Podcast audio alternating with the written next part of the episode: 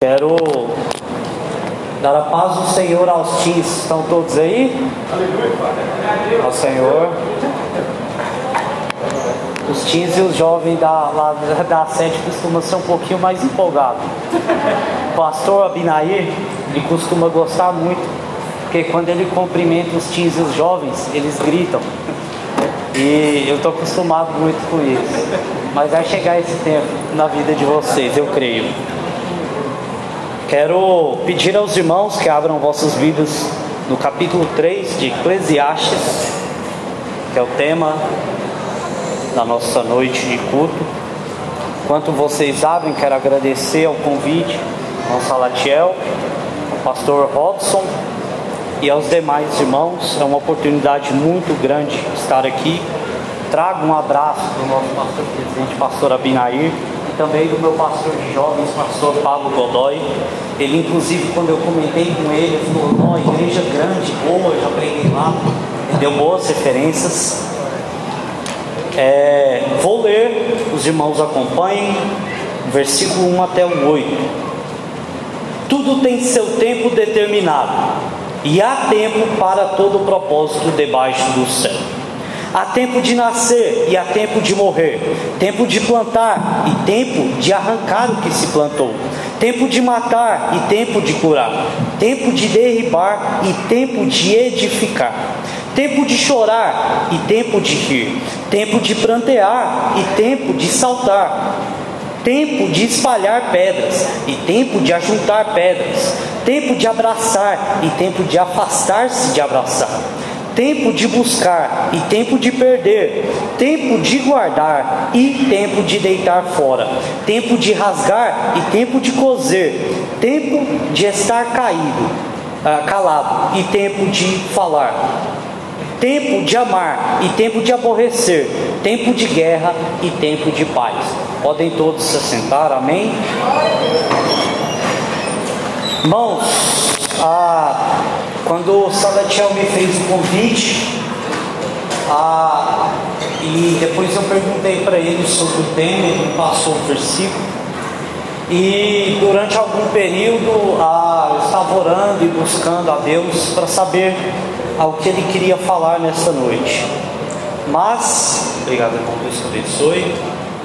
Mas essa palavra veio a mim somente na noite de ontem estava no nosso GA, no nosso culto de jovens, e o jovem que estava ministrando, enquanto ele ministrava, o Espírito Santo falava ao meu coração sobre algumas coisas, principalmente em relação ao tempo, e principalmente em relação ao tempo, em respeito às promessas e o propósito que Deus tem em nossas vidas. Estamos aqui num culto na direção dos teens, temos aqui muitos jovens, e é claro que Deus tem promessas e tem propósitos grandes na vida de vocês. Isso é bem claro, é evidente. Mas tem algumas atitudes que nós tomamos que faz total diferença enquanto nós buscamos ao Senhor, esperando por essa promessa. Existem é, essas atitudes e algumas delas elas podem nos afastar do que Deus tem prometido para nós. E enquanto eu meditava sobre isso, Deus ministrou no meu coração sobre três dessas atitudes que nós fazemos em relação ao tempo da promessa de Deus cumprir em nossas vidas. A primeira que o Senhor falou comigo é sobre negligenciar e se acomodar. Porque às vezes Deus faz a promessa e nós nos acomodamos porque Deus já fez a promessa, então não preciso fazer nada. A outra atitude é a, quando nós nos apressamos, às vezes na juventude, a, nós somos afoitos por querer que as coisas se cumprem mais rápido do que é o tempo verdadeiro de Deus. E isso pode nos afastar também do tempo prometido do Senhor. E a terceira é sobre confiar e esperar. E essa é a atitude que vai nos fazer alcançar a verdadeira promessa que o Senhor tem para nós. Quando o Senhor ministrava no meu coração, Ele começou a falar sobre esses três temas comigo. E essa atitude de negligenciar, de se acomodar, ela é normal. É normal em nossas vidas. Porque às vezes Deus faz promessas e nós sabemos que Ele é cumpridor das suas promessas. Não tem uma promessa que Ele fez que Ele não deixou de cumprir. As que Ele ainda não cumpriu, Ele vai cumprir até o dia chegar de Jesus. Pode ter certeza disso. Nós temos, por exemplo, a verdadeira e grande promessa que Jesus tem para nossas vidas, que é da vida eterna. E ele prometeu para nós, e no capítulo 14 de João, ele escreve que ele iria, mas que ele iria construir moradas e voltaria para nos buscar. E quando nós cremos nessas palavras de Jesus, nós temos a certeza de que Ele vai cumprir, que essas moradas já estão construídas por Ele, só está faltando nós irmos para lá. E Ele vai cumprir. Só que às vezes nós temos essa atitude de se acomodar, de ficar sentado esperando. Deus vai cumprir mesmo, então eu vou ficar aqui sentado. Tem uma igreja que é muito conhecida, uma igreja muito tradicional, que ela tem o costume ah, de ah, não evangelizar, por exemplo. E a palavra do Senhor é bem clara, o Senhor Jesus nos instrui sobre o id, sobre pregar, sobre batizar. E, e tem essa igreja, ela costuma ficar sentada no culto, parada e não faz nada pelo Evangelho, não leva esse Evangelho adiante. Eu quero falar para você que o Evangelho é sobre compartilhar as boas novas. É sobre compartilhar as boas novas. E se nós não fizermos isso, é porque estamos acomodados com a promessa do Senhor. Por um tempo na minha vida, eu estive nessa situação. Ah, agora em junho passado, dia 19 de junho, completei 10 anos em que fui batizado. E desde 2012, um amigo, um profeta do Senhor, estávamos numa vigília. Ele chegou até mim e falou que Deus tinha uma mensagem para passar. E ele falou o seguinte: Deus tem te dado a promessa de você ser um pregador, de você ter o dom da palavra. Eu quero dizer aos irmãos que por sete anos, infelizmente, eu negligenciei isso. Eu tive essa atitude. E por isso eu demorei a fluir no ministério.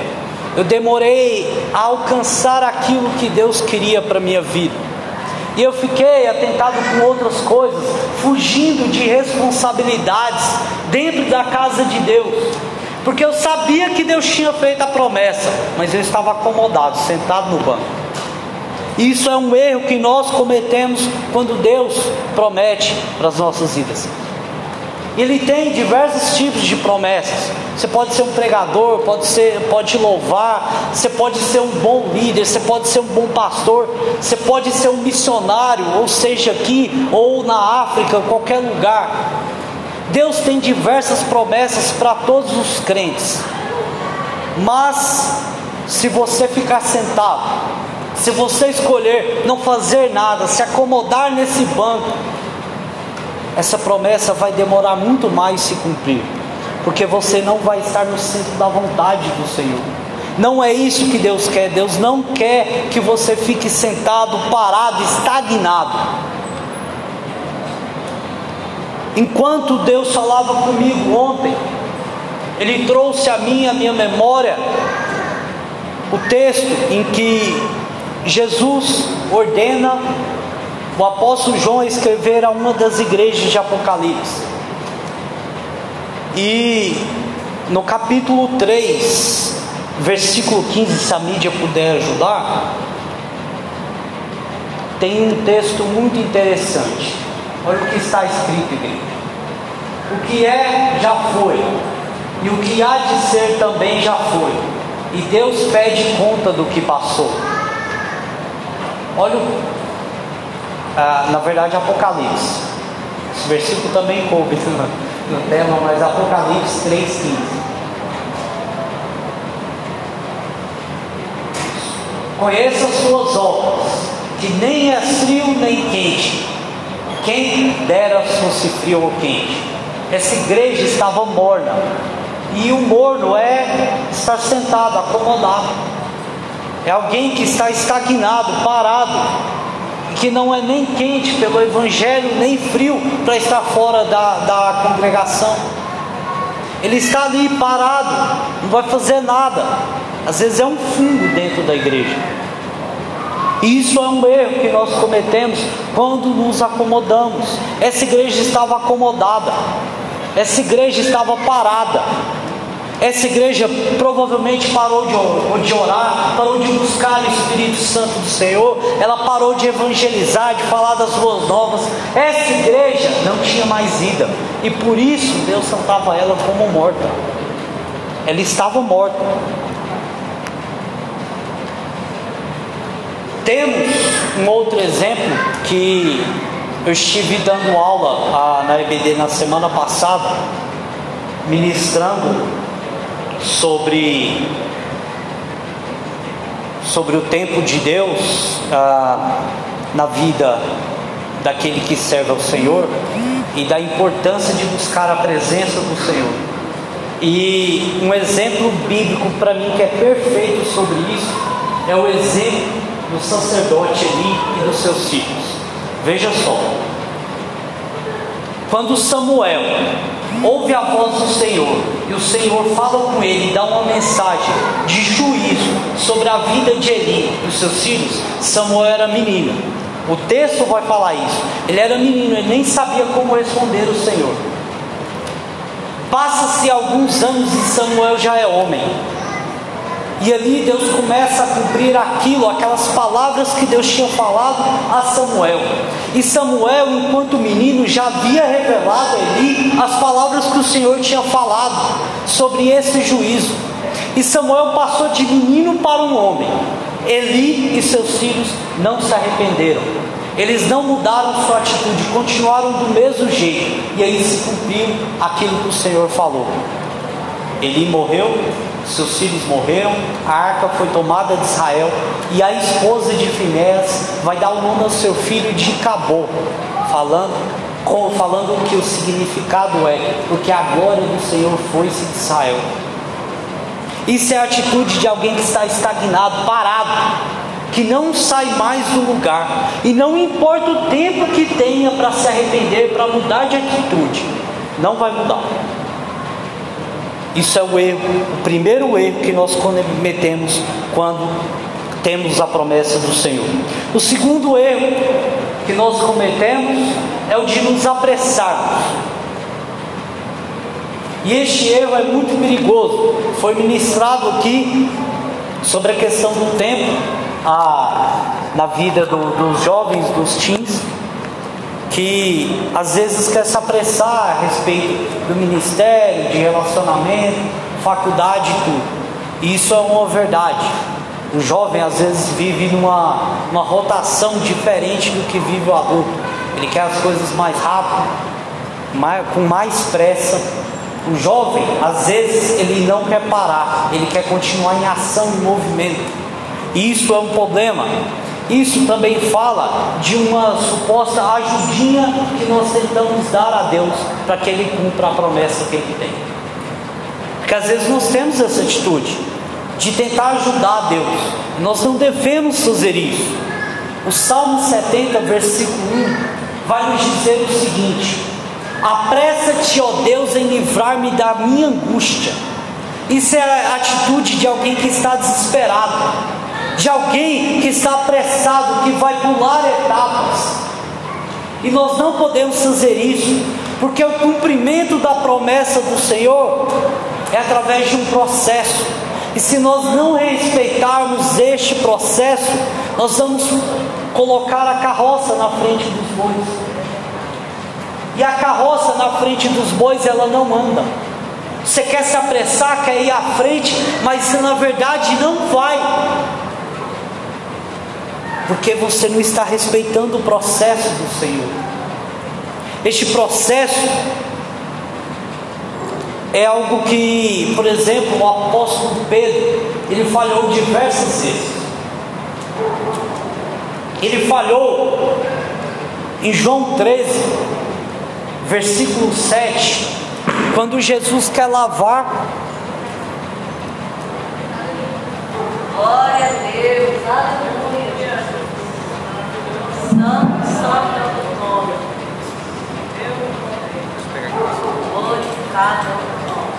Vai glorificando, igreja.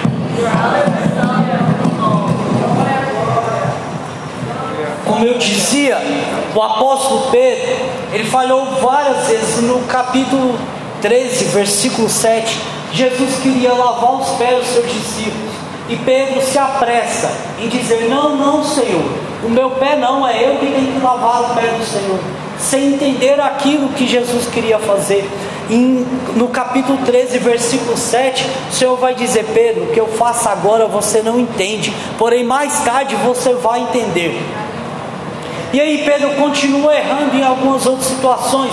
Quando Pedro, quando Jesus fala para Pedro que na verdade ele iria negar, Pedro contesta Jesus falando que ele não iria negar. E o que aconteceu tempos depois, ele negou Jesus. E outra vez acontece, mesmo depois da descida do Espírito Santo. Ele já era um homem que pregava o Evangelho com o Espírito Santo do Senhor. Muitas almas se arrependiam, mas aí Jesus resolve dar uma visão a Pedro de um manjar descendo do céu, e Pedro se apressa em rejeitar esse manjar, não sabendo que Jesus tinha preparado para a vida de Pedro naquele momento. Pedro se apressa em rejeitar, mas aí Jesus repreende ele e ensina ele. E depois Jesus manda ele até a casa de Cornélio. E a casa de Cornélio é toda salva, porque agora Pedro aprendeu o que Jesus estava ensinando lá, em João 13, versículo 7. Esse, esse é o erro que nós temos por nos apressarmos. Veja o exemplo de Pedro ele estava se apressando constantemente, fazendo o julgamento antes de Jesus dar o veredito, antes de Jesus é, ensinar o que ele é, tinha como propósito na vida de Pedro. E depois disso, Pedro foi um homem maravilhoso no Evangelho. Ele é até hoje lembrado, culto após culto, nas igrejas. Olha o tamanho do ministério de Pedro, mas demorou ele entender ele não devia se apressar, porque as coisas que Deus tinha prometido para a vida de Pedro ia se cumprir, e assim também é em nossas vidas. Se nós soubermos esperar o tempo, respeitar esse processo, Deus também vai cumprir essas promessas. Um outro exemplo que nós temos é em Números, capítulo 20, versículos 7 a 11. Esse que eu faço questão de ler à igreja. E o Senhor falou a Moisés, dizendo: Toma a vara e ajunta a congregação, tu e Arão, teu irmão, e falai a rocha perante os seus olhos, e dará a sua água. Assim lhe tirarás água da rocha, e darás de beber à congregação e aos seus animais. Então Moisés tomou a vara diante do Senhor, como tinha lhe ordenado. E Moisés e Arão reuniram a congregação diante da rocha.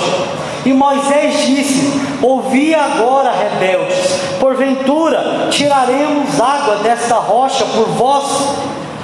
Então Moisés levantou a sua mão e feriu a rocha duas vezes, e com sua vara, e saíram muitas águas, e bebeu a congregação e os seus animais. Não sei se todos perceberam na leitura desse texto, mas Moisés se apressou. Moisés tentou dar uma ajudinha para Deus. Deus ordenou para ele: ó, junta a congregação e diz a rocha para ela te dar água, que ela vai te dar água. E você vai dar água de beber à congregação e aos animais. Moisés, na primeira parte, ele cumpre aquilo que o Senhor lhe ordenava. Ele pegou a vara, juntou a congregação e chegou em frente à rocha. Até aí tudo bem. Mas a partir daí Moisés decidiu dar uma ajudinha para Deus. Deus falou: Ó, fala a rocha e ela te dará água. Deus não falou, toca na rocha, não. Deus não falou isso. Saiu água do mesmo jeito, mas não foi isso que Deus quis. E esse texto é uma das evidências do porquê aquele povo não chegou até a terra prometida. Dos que saíram do Egito, que eram aproximadamente 2 milhões, contando mulheres e crianças, só dois pisaram na terra prometida. E os outros todos pereceram no deserto, inclusive Moisés, que tinha a promessa de levar o povo até a terra prometida. Então Moisés, ele acabou não alcançando aquela promessa que Deus tinha para ele. Quem foi alcançar a promessa foi Josué, junto de Caleb. Eles pisaram na terra prometida. Mas o Senhor usou Moisés para tirar do Egito caminhou pelo deserto cerca de 40 anos e ele ainda assim não pisou na terra prometida, porque tentou ajudar Deus. E nós não devemos fazer isso, é uma atitude totalmente errada. Deus não precisa de ajuda. Se nós cremos que Ele é o Deus Todo-Poderoso, Ele tem todo o poder. Então, para que que nós vamos tocar a rocha como Moisés tocou? Não há necessidade de tentar ajudar a Deus.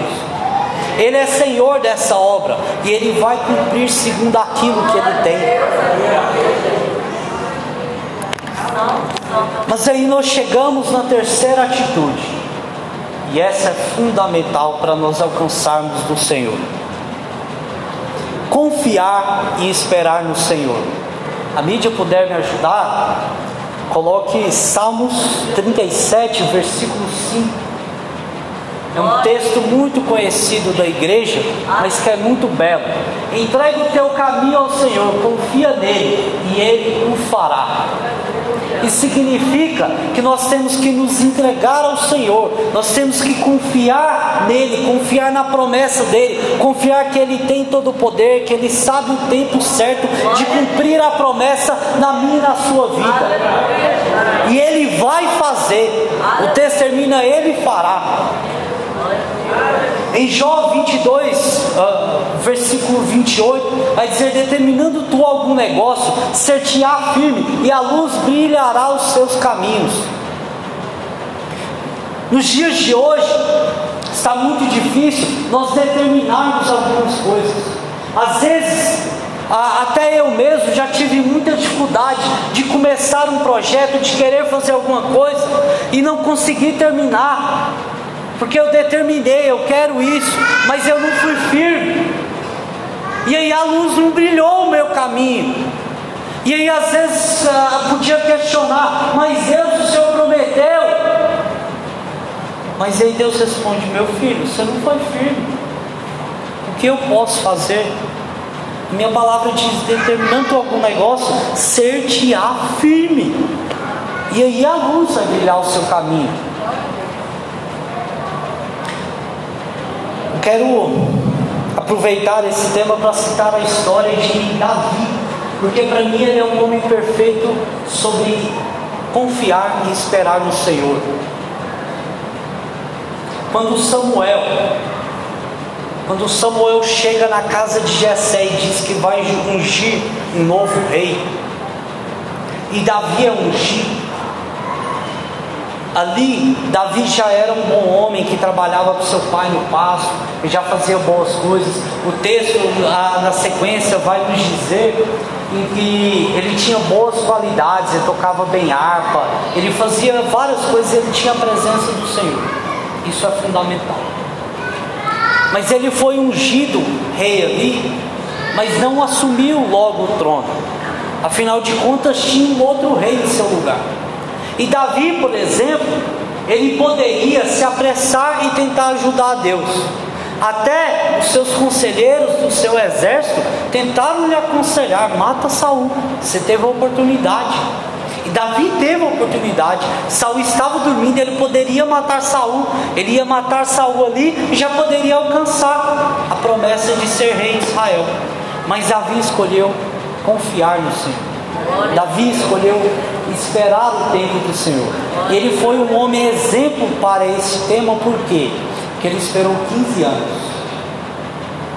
15 longos anos. Ele já era ungido rei. O Senhor já tinha falado para ele: Você vai ser rei de Israel. Mas ele ficou mais 15 anos como servo do Senhor, esperando e confiando no Senhor, até o dia que se cumpriu a promessa do Senhor. Você acha que se Davi tivesse matado Saul, Deus ia se agradar dessa ajudinha? Não ia. Sinto muito lhe dizer, mas não ia. Davi fez o certo. Ele não ouviu os maus conselhos, ele esperou e confiou no Senhor até o dia que se cumpriu aquilo que o Senhor havia prometido. E para receber a promessa completa, Davi confiou no processo do Senhor. Davi, é claro que ele tinha boas qualidades quando era menino. Ele derrotou o gigante Elias. Ele cumpriu várias tarefas que Saul colocava para ele. Mas ainda não era o tempo. Deus estava preparando Davi para assumir o reino daquele povo. E Deus demorou 15 anos para colocar Davi no eixo do jeitinho que ele queria. E Davi é lembrado até os dias de hoje como o rei de Israel. A bandeira de Israel tem a estrela de Davi. Isso não é qualquer coisa. Se nós pararmos para pensar, isso se passou mais ou menos 3 mil anos de que isso aconteceu. Três mil anos depois, Davi ainda é lembrado, porque ele esperou e confiou no Senhor. Eu tenho um testemunho, principalmente para contar à igreja sobre isso. Na verdade, sobre tudo que foi tratado aqui. Salatiel, quando eu tinha mais ou menos sete anos, o meu avô, hoje falecido, ele tinha o hábito de me acordar às seis da manhã no domingo e falar para mim: pega a sua Bíblia. Naquela época era aquela Bíblia pequena, azulzinha do Novo Testamento, era a única que eu tinha. E ele falava para mim o seguinte: separa um versículo. Que nós vamos à escola bíblica dominical. E lá na escola bíblica dominical, se você tiver uma oportunidade, você vai ler esse versículo. Ele fazia isso comigo todos os domingos pela manhã, independente de eu ter oportunidade ou não. E depois que eu comecei a pregar e o Senhor começou a falar comigo, eu entendi que Deus, a partir daquele momento ali, estava plantando uma semente na minha vida. E Ele usou o meu avô para usar de, dessa maneira em que colocasse essa semente na minha vida, para que hoje se cumprisse o que está acontecendo. Não comecei a ser um pregador e levar a mensagem do Senhor hoje. Na verdade, foi meu avô que começou plantando essa sementinha quando eu tinha sete anos. Eu não entendia nada daquilo, não tinha conhecimento algum. Eu só vim me converter verdadeiramente quando eu tinha 20 anos. Então, 13 anos antes de eu conhecer o verdadeiro Evangelho, o Senhor já estava começando a falar sobre a promessa que Ele tinha para minha vida. E por muito tempo, eu também tentei negligenciar. Eu tinha um sonho ah, de ser jornalista. E eu sempre quis, desde pequeno, sempre gostei muito, ouvia muito rádio, lia jornal, isso era um hábito que eu tinha. Eu sonhava em ser jornalista e logo quando eu completei 18 anos, resolvi tentar começar a faculdade. E eu tentei uma vez, tentei duas vezes, tentei três vezes. Eu só vim aprender como Preda aprendeu as coisas, as lições que Deus tinha para ele. Depois da terceira vez, Pedro entendia o que o Senhor queria falar comigo. E depois dessa terceira tentativa, eu vim entender o que o Senhor queria. O Senhor não queria que eu fosse um jornalista, o Senhor queria que eu fosse um mensageiro do Evangelho. E hoje eu posso dizer, eu posso testemunhar à igreja que eu estou vivendo a plenitude dos meus tempos até os dias de hoje. Estou muito feliz, muito grato pelas oportunidades, pelas portas que Deus tem aberto na minha vida do meu ministério de pregar esse Evangelho. Eu sou feliz em falar das boas novas de Jesus, de que Ele pode curar, de que Ele pode salvar. Isso é um cumprimento daquilo que começou lá com sete anos. Mas sabe o que aconteceu? Por algum tempo eu tentei apressar, por outro tempo, eu tentei me acomodar e negligenciar esse ministério, essa promessa. Mas a partir do momento que eu entendi a mensagem do Senhor, a partir do momento em que eu resolvi confiar e crer no Senhor, esperar o tempo dele na minha vida, Deus começou a cumprir. Já tem mais ou menos três anos em que eu tenho o hábito de receber os convites e falar do amor de Jesus nas igrejas. E para mim isso é maravilhoso, me traz muita paz no coração, porque nós só temos essa paz no coração, essa paz verdadeira, quando estamos no centro da vontade do Senhor. Eu estou aqui hoje porque é o centro da vontade do Senhor na minha vida, e que eu pregue a mensagem do Senhor aos corações da igreja e daqueles que ainda não são igreja. Você está aí sentado, eu não sei com quem Deus quer falar nessa noite. Mas você que está aí sentado, saiba que Deus tem uma promessa verdadeira para você, e você só vai alcançar isso se você resolver confiar e esperar no Senhor. Se você resolver não se acomodar, se você resolver não se apressar, não tentar dar uma ajudinha para Deus, é somente crer e confiar no Senhor. Que Ele próprio diz no Salmo 37, versículo 5: entregue o seu caminho ao Senhor, confia nele, e tudo Ele fará. O que for da vontade dele para a sua vida, Ele vai fazer, se você estiver no centro da vontade dele. O importante para nós cristãos é nós estarmos sempre caminhando com o Senhor, é sempre buscando a presença do Senhor, é sempre estar em comunhão com o Espírito Santo e com a igreja. O importante é ser fortalecido pelo Senhor, como o apóstolo Paulo diz. O importante é nós caminharmos juntos nessa fé, o importante é nós continuarmos a evangelizar, a falar dessas boas novas, porque tem lá fora muita gente está sofrendo, muita gente está amargurada, ferida, machucada. Muita gente ainda não ouviu essas boas novas, e cabe a nós ministrar essas palavras. Eu não estou falando aqui de você pegar o microfone e ministrar, não. O id do Senhor é para todos, não é só para quem é para pastor, para quem é pregador, não. É para todos. Nós temos a incumbência de levar o Evangelho até onde ele ainda não chegou. O Senhor ordenou a nós que levássemos essa mensagem. Então agora cabe a nós não nos acomodarmos, nos levantarmos e começar a agir. Começar a agir. Tem muita gente sofrendo. E às vezes tem gente dentro da igreja sofrendo.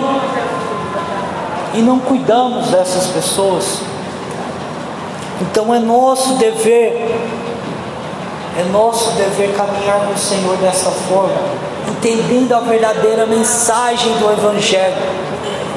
O Evangelho é sobre amor, sobre cuidado, zelo. Isso para mim são características evidentes do ministério de Paulo. De alguém que amava a igreja, alguém que amava almas, de alguém que cuidava, zelava mesmo de cada um daqueles que eram salvos pelo Senhor. Esse é o nosso dever.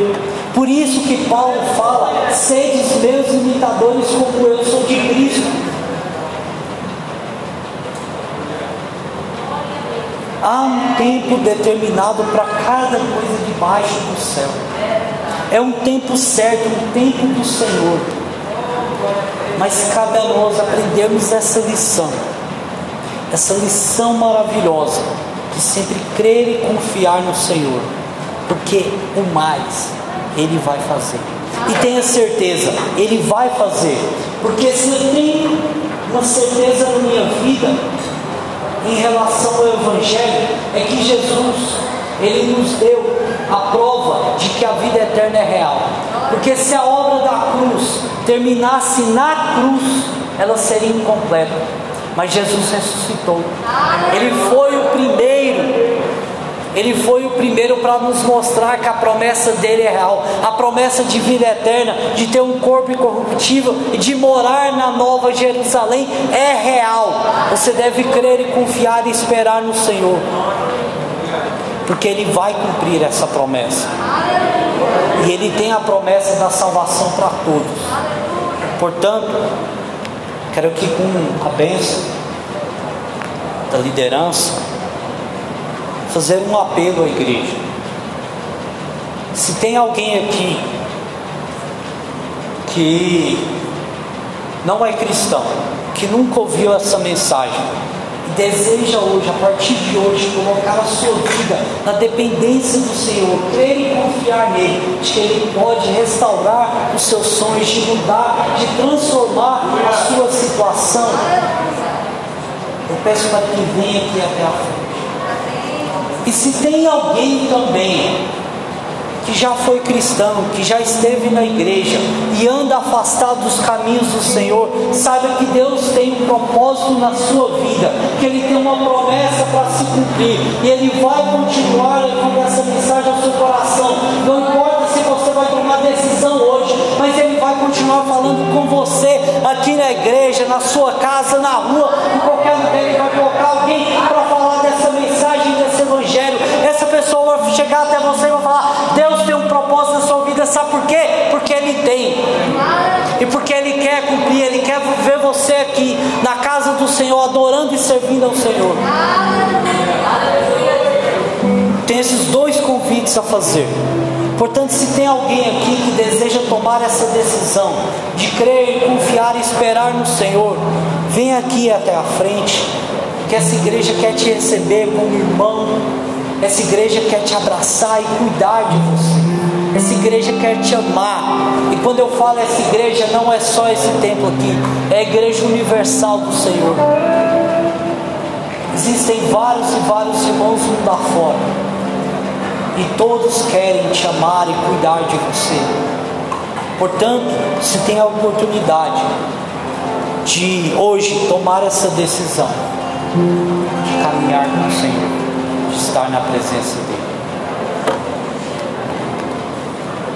Que o Senhor possa abençoar a vida da igreja, de cada um aqui. Se não tem ninguém, louva a Deus, porque são todos encontrados e salvos pelo Senhor. Amém? O Senhor nos deu uma grande lição de esperar o tempo certo do Senhor, porque Ele vai cumprir a promessa. Você tenha isso no seu coração e você creia nessa palavra, que você um dia possa testemunhar de que Deus cumpriu a promessa na sua vida. Eu louvo e exalto ao Deus por essa oportunidade. Que o Senhor abençoe essa igreja.